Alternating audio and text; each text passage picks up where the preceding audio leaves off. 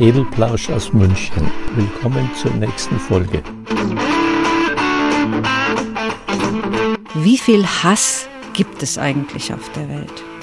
Naja, exakt so viel, wie es unglückliche Menschen gibt. Mhm. Das ist heute mein Thema.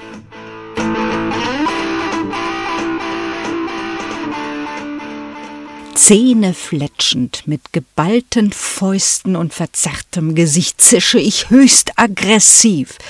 Ich bringe sie um. Ich erwürge, ich ersteche, ich erschlage sie. Nein, ich foltere zuerst. Es soll weh tun. Sie sollen leiden. Bin ich ein Ungeheuer? Nein, ein Opfer der Hasardeure. Hohes Risiko ist ihr Einsatz, satte Gewinne ihr Ziel.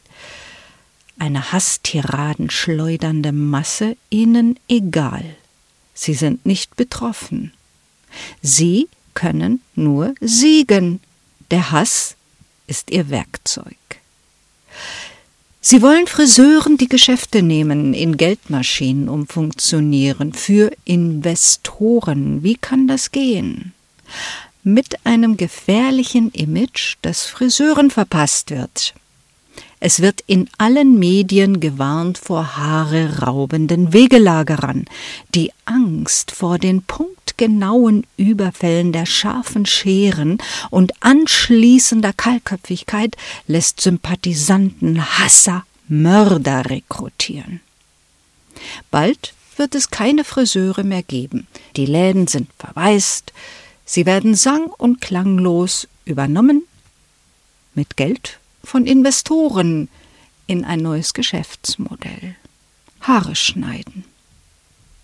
Hass ist das gefährlichste aller Gefühle. Hass macht manipulierbar. Hass ist nutzbar. Der Hass verwandelt Menschen in kalte Tötungsmaschinen. Ein Satz des Revolutionärs Che Guevara. Unsere Soldaten müssen so sein, fügte er noch hinzu. Ja klar, sonst dürften die Generäle und Oberbefehlshaber ihre Kommandozentralen verlassen und selbst Hand an die Waffen legen und morden. Was täten die ohne den Hass? Kindliche Frage, und wie kriegen die den Hass in die Menschen rein? Mit Angst zum Beispiel vor Friseuren. Ist das so einfach? Nein und ja, es kommt auf die Menschen an. Friseure sind Schädlinge, wollen mir Übles? Habe ich noch nicht erlebt, sagen die einen. Ist Blödsinn. Die anderen sind überzeugt, denn Friseure waren ihnen noch nie geheuer. Allerdings so ungeheuer, wie jeder andere ihnen auch gemacht werden könnte weil sie ein Ventil brauchen.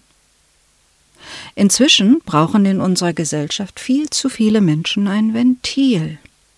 Voller Euphorie ziehen junge Menschen eigentlich ein Leben vor sich in ihren sicheren Tod, um Menschen abzuschlachten, mit denen sie noch nie etwas zu tun hatten, die ihnen noch nie geschadet haben.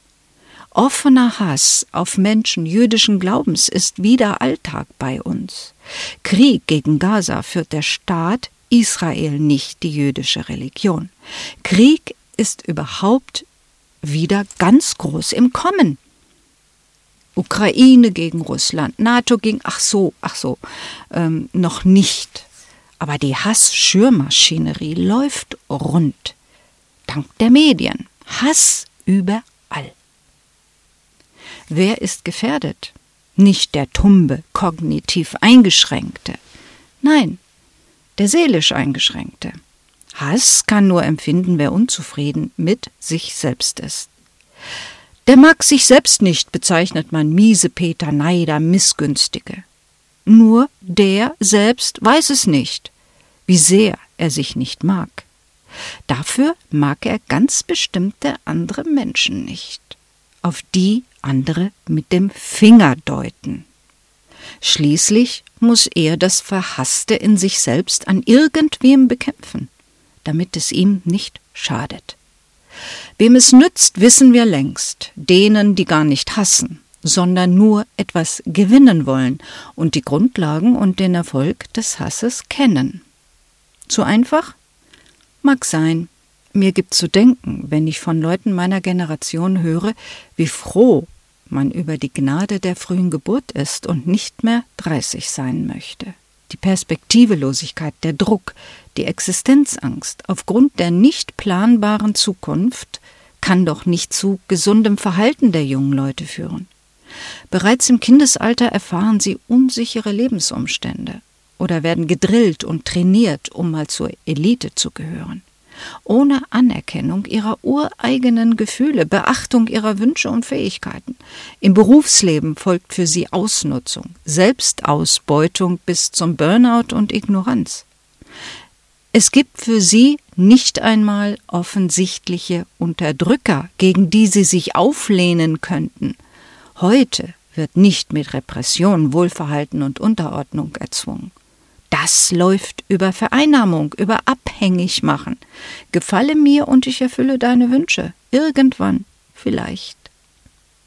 Leichte Opfer für Verführungen aller Art für Anerkennung, einen Sinn ihres Daseins, Selbstwertgefühl, folgen sie Idealen, die sie ins Verderben führen.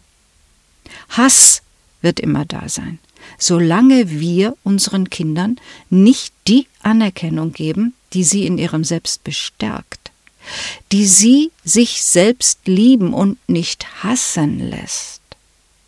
Jede Gesellschaft erschafft sich selbst ihre Hasser, Mörder, Attentäter. Ach so, ja klar. Die, die ihre Interessen global durchsetzen wollen, brauchen ja diese hassenden Menschen. Na ja, dann werden wir sie wohl behalten. Schöne, neue, alte Welt. Das war's erst einmal, liebe Hörer. Vielen Dank für euer Interesse und fürs Zuhören. Eine lose Themenvorschau gibt es auf der Edelplausch Facebook-Seite. Bis zum nächsten Mal.